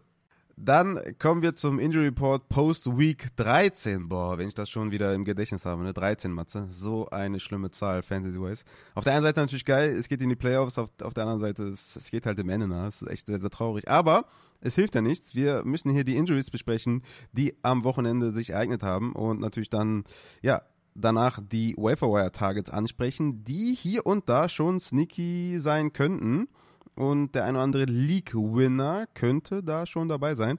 Aber dazu dann äh, gleich mehr. Matze, schön, dass du wieder dabei, bist. Bist du motiviert? Bist du, ja, ich meine, wenn man sich diesen Injury Report anschaut, hast du viel zu tun gehabt die letzten äh, Minuten, Stunden, ne? Ja, tatsächlich. Also viel Vorbereitungszeit, aber erstmal auch Hallo von meiner Seite. äh, die Week 13, ja, die, die mysteriöse Zahl 13, ne, die hat zugeschlagen. Viele Injuries, mhm. leider Gottes. Viele auch wirklich, äh, ja, die da entscheidend sind, glaube ich, ob man jetzt noch in die Playoffs kommt oder nicht. Also für den einen oder anderen, ja, kann das doch sehr, sehr bitter ausgehen jetzt dann, je nach Roster-Building. Yes. Äh, nee, aber sonst bin ich natürlich motiviert wie immer. Eh klar. Also, kennst mich doch, Rafa, mittlerweile, oder? Absolut. Dann kommen wir auch schon zum ersten, zur ersten Position, die wir hier besprechen. Und das sind die Quarterbacks wie immer. Und wir kommen zu Kenny Pickett. Das könnte alleine schon sehr, sehr spannend werden fürs Waferwire. Je nachdem, was Kenny Pickett hat. Der hat sich am Knöchel verletzt, wurde auch schon operiert. Was ich gelesen habe, war, dass es nicht Season Ending ist. Ist es denn zumindest Fantasy Season Ending? Ja, das könnte ich mir vorstellen. Also er wurde, ja, wie du schon sagtest, am Knöchel heute operiert und ja, am Anfang hieß es ja, könnte einfach nur so ein Clean-up sein, wobei äh, ich mich da noch gestern Abend gefragt habe, boah, wie kann man sich da schon sicher sein? Weil, äh, ich sag mal so, in den Stadien hat man natürlich nur äh, das Röntgengerät, wo man halt nur die Knochen sieht und keine, kein Knorpel etc. pp. Und äh, da war ich noch ein bisschen skeptisch und jetzt kam dann heute auch von Ian Rappaport die Meldung, dass es wohl ein ja, Tightrope-ähnlicher Eingriff gewesen sein soll. Also äh, im Endeffekt diese ähm, OP, wo man Schien- und Wadenbein so ein bisschen wieder zusammenbringt und das Syndesmoseband ersetzt durch einen ja, künstlichen Bandersatz, nenne ich es jetzt einfach mal. Und ähm, ja, diese OP kann dazu führen, dass man relativ schnell wieder zurückkommt. Also äh, da ist teilweise eine ja, Recovery-Zeit von zwei bis vier Wochen nur möglich. Und ja, gut, äh, vier Wochen, da ist natürlich die Fantasy-Saison mehr oder weniger vorbei. Und ähm, ja, die Spieler haben natürlich danach auch nicht so wirklich dann äh, die beste Performance. Bei einem Quarterback, der viel passt, lasse ich mir das noch gefallen, aber ich glaube jetzt, wenn das jetzt ein Running Back oder ein Wide Receiver wäre, dann wäre das schon Fantasy Season Ending, würde ich jetzt mal behaupten. Aber so natürlich noch bei Pickett mehr oder weniger alles möglich. Ist jetzt so ein bisschen vergleichbare Situation wie mit Tannehill, der auch da seinen High Ankle Sprain hatte letztes Jahr und dann auch diese Tightrope OP gewählt hat, um dann nochmal zurückzukommen. Falls die äh, Titans es in die Playoffs geschafft hätten, haben sie ja damals nicht. Und ähm, ja, so sehe ich das ähnlich auch bei Pickett tatsächlich. Ja, ist vor allem interessant, weil dann Mitch Trubisky übernimmt, der vor allem dann vielleicht auch in Superflex-Ligen ein interessanter Superflex-Starter sein könnte. Denn Woche 15, 16 und 17 in den Playoffs spielen die gegen die Colts, Bengals und Seahawks. Also sehr, sehr juicy. Natürlich ist Trubisky jetzt kein Superstar oder so, aber Fantasy-wise hat er schon viele, viele gute Performances hingelegt und ist auch dafür bekannt, dass er Plays äh, kreieren kann. Wie gesagt, er ist jetzt alles andere als ein guter Quarterback. Aber Fantasy-wise hat er auch äh, Receivern äh, dazu verholfen, ja, Punkte zu machen. Also von daher Trubisky in den Playoffs, Deontay in den Playoffs, Fryermuth, Pickens. Das könnte interessant werden. Mal schauen, wie es dann am Donnerstag gegen New England aussieht. Also da sind ja auch schon viele, die sagen, dass das ja vielleicht irgendwie ein Spiel in den 20s wird, was das Over-Under angeht, also so 28, 29 oder so. das, das wird dann schon äh, spannend, aber ja, mal schauen. Trubisky in den Playoffs, könnte sneaky werden in Superflex liegen. Dann kommen wir zu Derek Carr von den Saints, der mal wieder. Matze, wie oft hat er schon Concussion, äh, Rücken, Schulter, Rippe, was weiß ich. Der ist ja hier fast jede Woche am Start und spielt dann aber wieder. Wie ist es dann jetzt für Woche 14 bei Derek Carr? Ja, es ist jetzt auf jeden Fall das dritte Mal, dass seine Schulter mit involviert äh, gewesen ist. Also das Mindestens. erste Mal war es ja, genau, war es jetzt ein bisschen, äh, beim ersten Mal war es ein bisschen intensiver. Die letzten zwei Male ist jetzt wohl, war es jetzt nicht das Hauptproblem. Das Hauptproblem ist halt jetzt wirklich die Concussion, wo er jetzt das zweite Mal im Concussion-Protokoll innerhalb von vier Wochen jetzt ist. Und ähm, ja, Bild. sieht ganz, ganz stark da, danach aus, dass endlich jetzt mal Jameson Winston oh. mal seinen Start bekommt. Chris und ja, mal gucken, mal gucken, mal gucken. Aber ich denke jetzt, wie gesagt, mit der zweiten Concussion innerhalb von vier Wochen erscheint es für mich fast unmöglich, dass man da innerhalb von einer Woche rauskommt. Okay, was mit den anderen Sachen? Sind die schon verheerender oder ist das meiner? Also mit, mit der Schulter, Rücken oder ist das halt immer noch das, was auch schon vor zwei, drei Wochen war? Ja, das mit der Schulter ist, also soll wohl jetzt gar nicht mal wirklich das Problem sein. Auch letztes Mal schon nicht. Da war wirklich auch primär die Concussion das Problem. Und so ist es wohl jetzt auch dieses Mal wieder. Ja, okay, krass. Also Chris Olave, Wide Receiver 10 in meinen Rankings auf jeden Fall für Woche 14. das ist ja, also hast du das eine Play von James Winston gesehen? Das ging ja auf Social Media rum, wo der halt, ich weiß nicht, 30 Yards den Ball äh, links an der Seitenlinie wirft, dann, ich, also ich hab, weiß nicht genau, welche Spieler das waren, ich habe das jetzt nicht nochmal nachgeschaut, aber der, der Safety klaut quasi den Cornerback die Interception, weil der Cornerback war perfekt in Spot für eine Interception. Der Safety prallt aber den Ball ab und durch den, durch die, also dadurch, dass er den Ball abprallt, gelangt er dann zu Chris Olave ja, für ja. 30 Yards gained oder sowas an die Goal-Line fast. Ja, also das wird, äh, das wird spannend in Woche 14 mit James Winston. Ich habe richtig Bock drauf. Wenn das denn so kommt, ne? Wir wissen ja, den einen oder anderen Fall gab es ja auch schon der dann doch noch gespielt hat. Aber wir halten euch auf jeden Fall auf dem Laufenden. Kommen wir zu CJ Stroud und Jalen Hurts. Die sind beide, oder beide hatten eine Concussion, aber beide sind zurückgekommen und beide sind nicht im Protokoll, das kann man sagen. Genau, ja. Da gibt es eigentlich wenig hinzuzufügen. Haben ja auch beide, also zumindest mal CJ Stroud, richtig, richtig stark wieder gespielt. Und ähm, ja, da sollte eigentlich jetzt auch die nächsten Tage nichts kommen. Kommen wir zu den Running Backs und auch hier haben wir eine sehr, sehr krasse Sache und hier haben wir eventuell einen League-Winner versteckt, je nachdem, was der Matze mir jetzt sagt. Ramondre Stevenson von den New England Patriots, Enkelverletzung. Wie sieht's aus bei Ramondre, Ausfallzeit und was hat er überhaupt? Ja, äh, er hat auf jeden Fall eine Enkelverletzung, so wirklich bestätigt, was ist jetzt Low Ankle, High Ankle, wurde das jetzt nicht, aber jetzt äh, ne, Augendiagnose per Video sah es doch eher Richtung High Ankle Sprain aus. Positiv war jetzt schon mal, dass das Röntgen negativ war. Also sprich, wir können eine Fraktur vom Wadenbein oder Schienbein oder irgendwelchen Fußwurzelknochen ausschließen. Ja, gibt heute noch ein MRT. Das wird dann das halt, ja, komplette Ausmaß der Verletzung dann zeigen. Ja, High Ankle Sprain und Right Receiver, wir kennen es jetzt auch schon mittlerweile, die Saison. Also muss man dann schon wirklich von drei Wochen ausgehen, dass dann Stevenson ausfallen könnte. Aber ja, noch ist das leider nicht bestätigt. Ähm, müssen wir noch uns leider ein bisschen gedulden, aber es sieht auf jeden Fall nicht gut aus. Und ich glaube, eins können wir auf jeden Fall festhalten, bis Donnerstag wird es doch dann arg eng für Stevenson. Also jetzt für Donnerstag, Thursday Night Game, auf jeden Fall Elliott in the Mix der ja. allerdings auch weiterhin noch mit seiner äh, Oberschenkelproblematik äh, zu kämpfen hat, also auch heute wieder nur mit einem Limited Practice.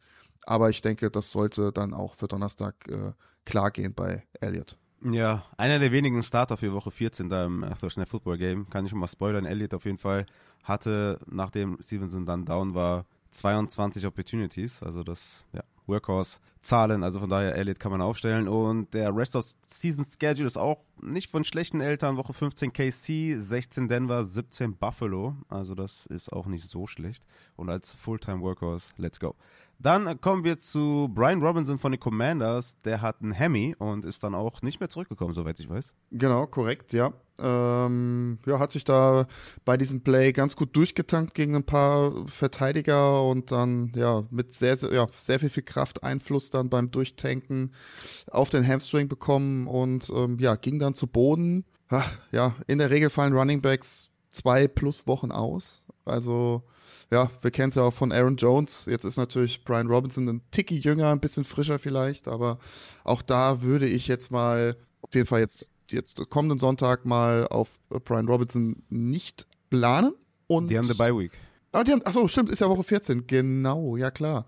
Ja, dann kommt es natürlich gerade gelegen, aber auch da, Woche 15 ist für mich aktuell noch questionable auf jeden Fall. Ja, okay, krass. Also ich denke, wir haben dann da einen Split mit äh, Chris Rodriguez und Anthony Gibson, aber mit Anthony Gibson als Leadback in Snaps und Opportunity, aber Chris Rodriguez in tieferen Ligen auch gerne mal dann vom Wafer holen. Ich denke auch Woche 15 könnten wir hier auf jeden Fall einen Ausfall von Brian Robinson haben. Kommen wir zu Derrick Henry von den Titans. Der hat eine Concussion, war im Protokoll und ist wieder raus. Ja, also ist halt die Frage, ob er jemals wirklich drin gewesen ist. Also sie haben ihn auf jeden Fall äh, ja nicht wieder aufs Feld gebracht und es hieß ja dann auch, ne, gestern während der Red Zone, dass er nicht mehr zurückkommt wegen einer Concussion. Wobei jetzt äh, die Offiziellen gesagt haben, dass er nach dem Spiel getestet wurde und jetzt auch nochmal am Morgen und der, ja, die Tests waren unauffällig. Daher scheint er wohl nicht im Concussion-Protokoll zu sein. Und ähm, ich bin sehr gespannt, wenn die Titans das erste Mal trainieren. Am Donnerstag ist das leider erst, weil äh, die Jungs Monday Night gegen Miami spielen. Und ähm, da werden wir dann sehen, ob er ein Full Practice hat oder nicht. Und äh, bis dahin müssen wir uns wahrscheinlich dann wirklich dann ja noch gedulden. Ja, Aber eigentlich ja, ja. erstmal positiv. Ja, für Henry und für Henry Owner. Ich als äh, Ty J. Spears Owner in mehreren Ligen hätte natürlich jetzt hier so eine Woche Ausfallzeit, äh, hätte ich genommen, Matze, hätte ich genommen. Ja, ich auch, ich auch. Finalliga Upside Bowl äh, hätte mir geschmeckt auf jeden Fall. Hätte ja. geschmeckt, hätte geschmeckt, ja. Okay, kommen wir zu Zach Charbonnet von den äh, Seahawks. Der hatte sich am Knie verletzt und wenn der ausfällt, haben wir natürlich da ein Desaster mit äh, McIntosh und Dallas äh, DJ Dallas. Also es geht eh gegen San Francisco. Ich würde da jetzt ein Splitback wird eh nicht spielen. Also Zach Charbonnet wäre auch da nur ein Volume-Play. Äh, Wie sieht's aus bei Zach Charbonnet? Ja, Pete Carroll hat da so ein bisschen Entwarnung gegeben, dass mhm. kein struktureller Schaden da ist im Knie und dass sich wohl wirklich nur um einen Bone Bruise handelt, also sprich ein Knochenmarksödem. Äh, was halt da sein soll, ist wohl die Schwellung. Die soll wohl wirklich sehr groß gewesen sein im Knie. Und ja, da geht es jetzt, jetzt wirklich darum. Gut, die haben jetzt am, am Donnerstag gespielt und äh, das sind dann neun bis zehn Tage Recovery-Zeit. Ja, da geht es ja wirklich darum, jetzt dann die Schwellung rauszukriegen, so gut wie es geht. Also ich rechne mit maximal Limited Practice für Charbonnet. Und ja, eigentlich ein positives Zeichen, dass es nur ein Bone Bruce ist. Also da würde ich jetzt äh, Woche 14 auf jeden Fall mal nicht ausschließen. Und ich glaube, am Ende des Tages geht es einfach darum, hat er der, hat äh, Charbonnet ja die volle Beweglichkeit im Knie und äh, ja, wie ist es mit der Pain Control, ne? Kann er das mhm. aushalten vom Schmerz? Und mhm. äh, wenn das gegeben ist, wird er höchstwahrscheinlich spielen, ja. Mhm. Okay, gut. Kommen wir zu DeAndre Swift von den Eagles. Hier ist eine sehr, sehr interessante Notiz von dir und zwar steht da Unknown, also unbekannt. Das war ja im letzten Play, wo er da so ein bisschen weggesmashed wurde in der Garbage Time. Ja, wie sieht's aus bei, bei Swift? Ich meine, Unknown heißt er dann, du weißt nichts. Genau, ja, also ich habe auch jetzt noch kurz vor dieser Aufnahme, wir nehmen ja heute ausnahmsweise mal Montag spät abends auf. Und ich wollte sagen, wir nehmen heute mal ein bisschen früher auf. ja, ja, von der, von der Uhrzeit her ist es ein bisschen früher, das stimmt.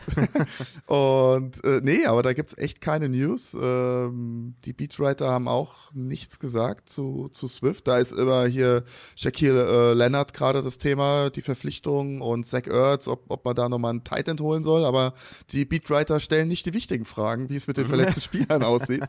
ähm, ja, also jetzt auch Videobeweis äh, meinerseits im vierten oder ja, doch im letzten Quarter, genau, äh, hat Swift einen Ball gefangen und ja, konnte sich kaum umdrehen, dann hat schon eingeschlagen, voll vorne auf die Brust, ja, Brustkorbbereich, also ich gehe von einer Chest, Schrägstrich, Rippenverletzung aus. Ähm, ich denke auch in der Garbage Time hat man sich dann einfach dazu entschlossen, Swift nicht mehr reinzubringen, was ja auch dann vollkommen richtig war und ist und ähm, ja, von daher gehe ich jetzt einfach mal davon aus, dass es sich da um eine Verletzung des o Oberkörpers handelt. Ja, auch da rechne ich jetzt erstmal mit Limited Practice, aber da ich jetzt auch gar nichts mehr jetzt gehört habe heute diesbezüglich, gehe ich davon aus, dass es dann auch jetzt vielleicht nicht ganz so schlimm ist. So, okay, dann gehen wir zu den Wide Receivers und starten hier mit, ja, ey, Bro, Bro, bitte, ey, ohne Spaß, ne? Bitte, bitte, erklär mir das, ja? Dass du einen, wie viel Pounds wiegt der? Wie groß ist der? Wie kann man den bei so einem Inside Run, ja, zum, was, was hat Tank Dell da, was hat der da zu suchen? Bitte, erklär mir das. Was hat er, ein, guck mal, selbst wenn er nicht angeschlagen wäre, würde ich sagen, Tank Dell, nee, lass mal lieber Robert Woods oder, keine Ahnung, Tank Dell nicht. Aber er ist sogar angeschlagen in das, in das Spiel gegangen und die stellen ihn da, ey, Bruder. Junge, ja, 75 Kilo hat er tatsächlich, laut Google. Alter. 1,73 groß. Ja, kann man doch mal aufstellen da, oder? Hey, so einfach, guck mal, das Ding ist, ne, Tank Dell ist einfach so, hat so ein hohes Ceiling und er fällt mir einfach in zwei Ligen aus, wo ich um die Playoffs noch kämpfe. Und die, und die stellen ihn zum Blocken auf. Der Geist, Season Ending, der Junge. Also ich meine auch für ja. ihn, ne? Rookie Season, auch für die Texans, die haben ja vielleicht auch Chancen auf die Playoffs. Das ist einfach unnormal. Ja, ja das ist echt bitter, echt traurig. Also, boah, ist auch mega brutal aus. Man hat es ja eigentlich in diesem Getümmel gar nicht so gesehen, ne? aber keine Ahnung, wenn da so vier, fünf Schränke da auf deinen Knöchel fallen, ja, das passiert dann. Äh, ja, mit einer, resultiert dann eine Wadenbeinfraktur draus mit einem High Ankle Sprain zusätzlich. In Deutschland kennt man das unter äh, Weber A, B oder C Fraktur. Der eine oder andere wird es vielleicht von euch da draußen schon mal gehört haben. Äh, das unterscheidet sich im Endeffekt einfach nur darin, also Weber A ist zum Beispiel, dass das Wadenbein unter, das, unter, unter dem Syndesmoseband äh, gebrochen ist. Weber B ist auf Höhe des Syndesmosebandes und äh, C ist, dass das ja Richtung Knie gebrochen ist. Und Weber C ist im Endeffekt das Schlimmste. Wir wissen jetzt nicht genau, äh, wie es jetzt bei Tank Dell ist, aber wie du schon sagtest, Season Ending OP und äh, ja, mega bitter für Tank Dell auf jeden Fall. Hat mir richtig, richtig leid getan. Also ja, aber war, muss man auch, glaube ich, wirklich mal den Coaches da so ein bisschen, zumindest mal eine Teilschuld geben. Ne? Also wie du schon sagtest, ist, er ist jetzt nicht gerade dafür gemacht, für solche hm, Dinge. Ja. Gehen wir weiter zu Puka Nakua von den Rams, hatte sich einmal verletzt, war dann raus, kam wieder und hat sich dann nochmal verletzt, wie ich das richtig verstanden habe. Dann beim zweiten Mal an der Rippe. Genau, genau. Und das ist wohl auch äh, die Verletzung, die dazu geführt hat, äh, dass er zumindest mal längere Zeit raus musste. Und beim ersten Mal war es ja, glaube ich, äh, waren es einfach nur Krämpfe. Und dann bei diesem krassen Catch-Versuch ist er dann ja unglücklich auf die rechte Seite, also Schulter, Rippen gefallen. Ich habe auch erst gedacht, das wäre eine Schulterverletzung, aber so wie alle berichten, handelt es sich wohl tatsächlich um eine Rippenverletzung. Kam aber ja dann die zweite Hälfte wieder rein. Schon mal ein sehr positives Zeichen. Also können wir davon ausgehen, dass keine Rippen gebrochen sind. Aber natürlich auch da, ja, wird die nächsten Wochen erstmal ein bisschen, äh, ja, das ganze Footballspiel, die ganze Footballspielerei ein bisschen schmerzhafter sein für ihn.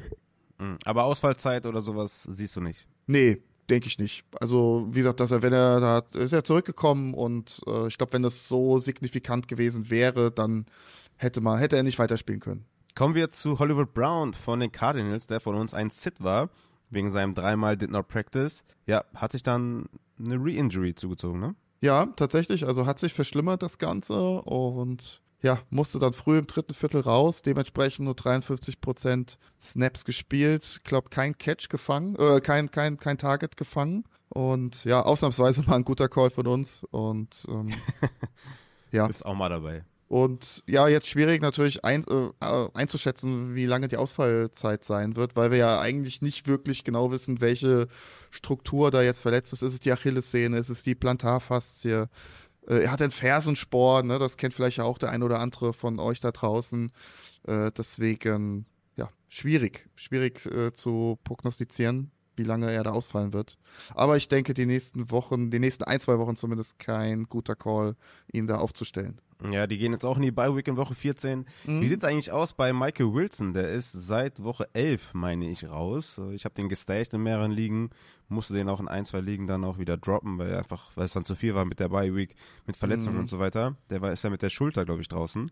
Hast du da irgendwelche Infos, ob der jetzt irgendwann mal zurückkommt? Ja, also die IR-Liste wurde ja vermieden, so waren damals die, die, die ersten Berichte von den Beatwritern. So, das sind dann, wie viele Wochen ist er denn jetzt ausgefallen? Der ist drei Wochen raus, dann die Bye Week und Woche 15 ist dann San Francisco, also wären dann vier ja, Wochen. Also ich gehe also ich gehe davon aus, dass er dann nach der Bye Week dann wieder zurückkommt, weil äh, ja, ich denke, so hat man das dann kalkuliert, weil ich glaube, wenn er dann hätte länger ausfallen sollen, dann hätte man einfach ihn auch auf die IA packen können, weil Beiweek zählt ja nicht immer mit. So wäre dann Woche 15 dann noch mit inkludiert gewesen und äh, da die Cardinals das nicht getan haben, gehe ich stark davon aus, dass er dann in Woche 15 wieder zurückkommen wird. Okay, also Michael Wilson auch auf den, ja, auf die zur Liste hinzufügen bei den Waferwire Targets, weil da sehe ich schon Chancen für Targets mit Kyler Murray.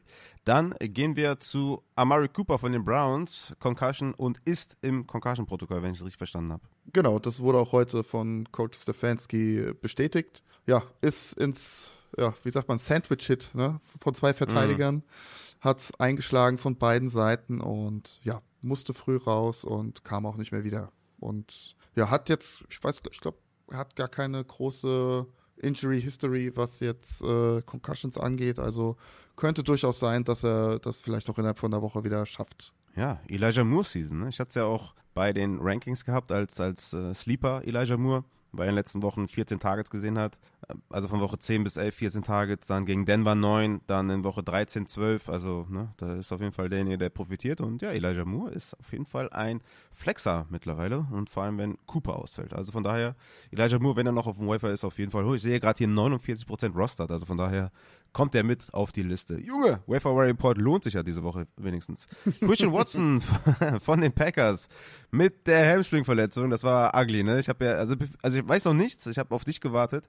Ich, ich ahne nichts Gutes, weil das sah ja, klassisch danach aus, dass das eine längere Ausfallzeit ist, weil so im, im Sprint oder beim Laufen, wenn sich dann jemand da irgendwie an den Hemi packt, dann ist meistens nicht so gut. Ja, ich wollte es auch gerade sagen, ne? also ohne Fremdeinwirkung im vollen Sprint einfach umgefallen äh, ähnlich auch bei Deontay Johnson Anfang der Saison. Also der ist ja auch im vollen Sprint einfach umgefallen und ja, wir wissen ja, da wurde es dann die IR-Liste und ja, wenn wir uns natürlich dann auch die Verletzungshistorie von Watson angucken, müssen wir sehr, sehr stark davon ausgehen, dass das jetzt auch äh, mehrere Wochen dann sein wird. Ja. 2000, na, 2022 in Woche 2 mit Hemi ein Spiel out gewesen, dann in Woche 5 Re-Injury, zwei Spiele out gewesen, dann Anfang in der Preseason oder oder Training, Ende des Trainingcamps äh, war das doch, genau, Ende August 2023, vier Wochen insgesamt out gewesen mit Hamstring-Verletzung. Ja, jetzt wieder. Und ich gehe, also ja, ich glaube, IA-Liste ist da schon sehr realistisch und möglich Boah. auf jeden Fall. Bruder. Ja. Langsam, langsam hat er uns, hat er sich in unsere Herzen wieder zurückgefangen äh, und äh, ja. er, touch, er touchdowned, ne? Man kennt das Wort mm. sehr gut. Mhm. Jetzt ist, ja, Romeo Dubs, Jaden Reed, Wicks vielleicht sogar als, als Deep Stash. Ja, Reed und Dubs werden davon profitieren, Tight End vielleicht sogar. Also bitter auf jeden Fall mit Christian Watson. Ja, tut weh. Also stark, wie er da zurückgekommen ist, weil wie die ganze Offense bisher zurückkommt und jetzt ist er wahrscheinlich wieder raus, ne? Mies. Ja, also du denkst, ja. Fantasy-wise ist er raus, ja? Also das halte ich für sehr realistisch und selbst wenn nicht, ich sag mal so, wenn er jetzt nach zwei Wochen wiederkommt, dann hast du natürlich immer diese, ja, das im Hinterkopf und denkst dir, oh, Re-Injury, ich weiß ja nicht, traue ich dem jetzt dem Ganzen, ne? Wie fit mm. ist er dann wirklich? Willst du dann so einen Spieler wirklich dann, ja, in deinen Fantasy-Playoffs dann starten? Mm. Ja, das, das kommt ja dann noch hinzu, ne? Dann. Ja. Hat einfach 18 Punkte gegen Detroit und 25 gegen KC und jetzt ist er raus. Dabei wäre ja, Woche 15 wäre Tampa Bay gekommen. Das wäre natürlich richtig geil gewesen. Ja, ich habe ihn mir auch in der Finalliga im Draft auch wirklich diesbezüglich geholt. Jetzt gerade auch ah. für diesen, diesen Stretch sozusagen von den drei Spielen, weil ich dachte mir, ja gut, ich brauche mir ja jetzt hier nicht den Schedule anzugucken von den Playoffs. Ich muss da ja erstmal hinkommen und mhm. habe dann auch jetzt erstmal die Spieler mir geholt, äh, ne, die jetzt so diesen ganz guten Stretch jetzt äh, von Woche 12 bis 14 haben. Und soll ich mal mein Team da vorlesen? Also Hurts erstmal questionable. So, dann haben wir Mary Cooper, Christian Watson, Kenneth Walker, alle out. Weiß gar nicht, wie ich aufstellen soll nächste Woche. Ey. Ei, ei, ei, ja, Wix. Wix holen, ja, wäre wär eine Option. Einfach rein. Einfach rein. Ja, bitter natürlich, ne? Du musst das Wire-for-Wire-Game spielen und einfach komplett ausrasten. Noah Brown so. vielleicht noch da? Noah Brown? Das ist eine gute Frage, bestimmt, oder? Wobei äh, Fantasy, äh, Upside Fantasy Liga, ja. da sind nur Füchse drin. Ja, klar. Sind nur, Füchse, sind nur Füchse drin, ist schon weg, ja. ist schon weg. Ja. Gut, da müssen wir nochmal rein in die Evaluation gehen. Wir kommen zu den Tight Ends. Wir haben CJ Usama von den Jets mit MCL und Higby mit der Concussion. Ja, äh, Usama IR-Liste wurde eben bestätigt. Hm. Also äh, ich gehe von einem Grade 2 aus, Innenband Knie, ist in der Regel vier bis sechs Wochen. Also auch da Fantasy-Saison und auch, denke allgemein die Saison fast vorbei. Und Higby, ja, ist im Concussion-Protokoll, hat allerdings keine History, was jetzt äh, Concussions angeht. Und ähm, ja, müssen wir einfach mal abwarten, wie da so die Trainingsbeteiligung ist dann in den nächsten Tagen. Mhm. Okay, das schauen wir uns dann an. Und ja, dann sind wir an dieser Stelle dann durch mit dem Post-Week 13 Injury Report. Mein lieber Matze, vielen, vielen Dank fürs Kommen. Das waren sehr, sehr gute Insights. Und wir haben hier doch dann einige Waferwire Targets dann gesammelt. Und du musst dann nochmal reingehen in die Evaluation für deinen Upset Bowl Finalliga, weil du musst natürlich da jetzt äh, ein paar diepe Dinger treffen auf Wide Receiver. Ja, ich muss ja auch wirklich, also ich glaube, man kann sogar noch diese Woche traden. Ist halt so ja. die Frage, sollte man jetzt zum Beispiel einen, ja, keine Ahnung, ich kann jetzt keinen Tyreek Hill abgeben und dafür da zwei gute Spieler mir holen, aber halt, ja, Tyreek Hill ist halt Tyreek Hill dieses Jahr, ne? Da, boah, ja, ja. weiß ich nicht. Oder Nico Collins abgeben, weiß ich nicht. Aber jetzt mit Tank Dell du out. Hast Collins und, du, hast, du hast Collins und Tyreek Hill? Mhm. Ja, gut. Die machen ja schon äh, 75 Punkte zusammen. Ja, ich denke auch, da muss halt der Waiver jetzt herhalten und irgendwas, irgendwas hier. Hier, Atwell habe ich noch.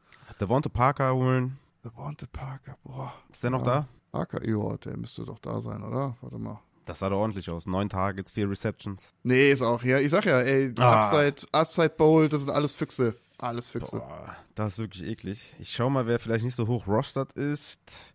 Alec Pierce von den Colts. Ja. Der hat jetzt ein Spiel. Ja, Mingo, oh. ne? Mingo wäre natürlich jemand. Den habe ich ja letzte Woche schon empfohlen. Der könnte auch weg sein. Guck mal, Mingo. Der, der, auch weg, auch weg. Ah, Brauch ich gar nicht Matze. gucken. Brauch ich gar nicht gucken. Ja, gut. gut. Dann, dann lass ja, es Wix, sein. Wix ist wirklich da. Wix ist noch da. Ja, das hätte mich jetzt auch echt gewundert. Ja, gut. Naja, du wirst uns berichten, wie es ausgegangen ist. Und ja, danke für dein Kommen. Bis äh, wann? Samstag, ne? Genau. Ja, alles klar, mein Bester. Dann, äh, ja, euch auch eine gute Woche, wie immer. Und äh, wenn die Verletzungen euch hart getroffen haben, nimmt es nicht so schwer und äh, macht's wie ich und buttert alles rein auf dem Waiver, was geht. Und in diesem Sinne, macht's gut. Ciao, ciao. Ja, buttert alles rein. Mal schauen.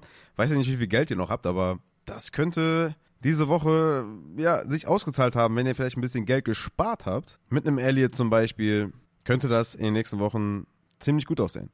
Aber wir starten wie immer bei den Quarterbacks für Woche 14 und kommen zu den Waferwire Targets. Ich habe für euch zum einen James Winston gegen die Carolina Panthers für, ja, ich will ja gar nicht sagen Boom Bust, sondern für High Ceiling und Minuspunkte. Ja? Also zwischen 40 Punkten und 0, zwischen 50 Punkten und minus 10 ist alles drin bei James Winston. Wenn ihr euch denkt, fuck it, ich leg richtig los, holt euch James Winston gegen Carolina. Gardner Minshew bei den Cincinnati Bengals. Top-Matchup für Minshew, hat in den letzten Wochen auch geliefert. Spielt ihn. Desmond Ritter gegen Tampa Bay ist natürlich ein bisschen deeper, aber ich glaube, so Leute wie Jordan Love, Jared Goff, Justin Fields, CJ Stroud, Brock Purdy, die, ja, die bekommt er ja nicht mehr. Also deswegen dachte ich mir, gehe ich eine Etage tiefer. James Winston, Minshew, Ritter oder auch Russell Wilson gegen die Chargers mit guten Matchups auf jeden Fall die kann man streamen. Auf Running Back habe ich für euch einige Spieler dabei. Für Ezekiel Elliott würde ich 100% Fab ausgeben. Stevenson sollte die nächsten Wochen alle verpassen. Und dann habt ihr hier einfach einen RB2, einen sicheren RB2 mit Ezekiel Elliott, je nach Matchup ein RB1. Deswegen Elliott 100% Fab. Holt ihn euch. Dazu habe ich noch Roshan Johnson von den Chicago Bears. Hatte in Woche 12 Season High 75% Snaps und 15 Opportunities. Ich meine, da könnte natürlich Deontay Foreman zurückkommen und dann vielleicht könnte das mit Herbert dann noch ekliger werden oder so. Aber ich sehe hier eine gewisse Upside für Roshan Johnson. Hier würde ich um die 10 bis 15% bieten. Kenneth Gainwell sollte man sich auch holen, falls da mehr ist bei DeAndre Swift. Wie gesagt, Playoff-Matchup ist oder Playoff-Schedule ist richtig gut. Und Kenneth Gainwell ist Next Man Up. Sollte da auf jeden Fall Leadback sein, wenn Swift ausfällt. Anthony Gibson habe ich noch. Der hatte 14 Touches. Er sollte der Leadback sein. Chris Rodriguez vielleicht in deeperen Ligen auch noch holen, aber hier würde ich auch nicht mehr als 5 bis 10 Prozent ausgeben. Bei Rauschon 10 bis 15, bei Elliott 100 Prozent und bei Kenneth Gainwell, ja, erstmal abwarten, was mit Swift überhaupt ist, bevor ich da irgendwas ausgebe. Und er sollte eigentlich auch owned sein, weil alle Handcuffs sollten in euren Teams sein. Tajay Spears, glaube ich, als Welfare-Ad hat sich erledigt mit Derrick Henry, dass er da aus dem Concussion-Protokoll raus ist. Allerdings, Spears auch jemand, der unbedingt geowned sein sollte. Auf Wide Receiver habe ich für euch auch einige Leute dabei. Zuallererst Elijah Moore von den Cleveland Browns. Amari Cooper ist im Con äh, Concussion-Protokoll. Moore seit Woche 10 mit 22% Target Share und 8 Targets pro Spiel. Seit Woche 10. Elijah Moore ist ein Flexer. Den solltet ihr ausstellen. Noah Brown von den Houston Texans. Denn Dell ist out for season. Noah Brown hatte die meisten Snaps und meisten Routes Run, hatte zwar nur zwei Targets, aber wie gesagt, könnte auch mit der alten Verletzung zusammenhängen. Waren Woche 11 und 12 out. In den Playoffs geht es zweimal gegen Tennessee. Viel, viel Upside für Noah Brown solltet ihr unbedingt holen. Ich würde für Moore und Brown um die 15% Fab ausgeben. Dann habe ich noch Mingo dabei, hatte ich euch auch gesagt bei den Takeaways. Scheint der White Receiver 1 zu sein. Auch hier 10 bis 15% Fab. Ich denke, dass Joshua Dobbs, nee, nicht Joshua Dobbs, das Romeo Daubs, stimmt, Romeo Daubs und äh, Jaden Reed nicht mehr da sein sollten. Deswegen Wicks, der White Receiver 3 der Packers, als Deep Stash könnte man mal holen und schauen, was passiert. Aber hier würde ich nicht viel ausgeben. Davante Parker hat 38% Target Share bei den Patriots, aber hier könnte Demario Douglas wiederkommen. Und als letzten Spieler habe ich noch Michael Wilson. Michael Wilson für mich ein Bye-Week-Stash, den ich auf jeden Fall holen würde. Ist auch in einiger meiner Ligen gedroppt worden, verständlicherweise mit verletzten Spielern, mit Bye-Week und so muss man halt Platz schaffen. Aber Michael Wilson ist seit Woche 11 out mit der Schulter und sollte nach der Bye-Week wieder zurück sein. Unbedingt stashen. Hollywood Brown hat weiter Probleme mit der Ferse. Wilson könnte, wie gesagt, die 1 neben McBride sein. Und in den Playoffs San Francisco, Chicago und Philadelphia. Top-Matchups, stashed Michael Wilson. Auf Titan habe ich nur Tyler Conklin, der hatte jetzt 14 Targets in zwei Wochen. Letzte Woche 36% oder diese Woche 26%, 26 Target Share und 36% Air Share.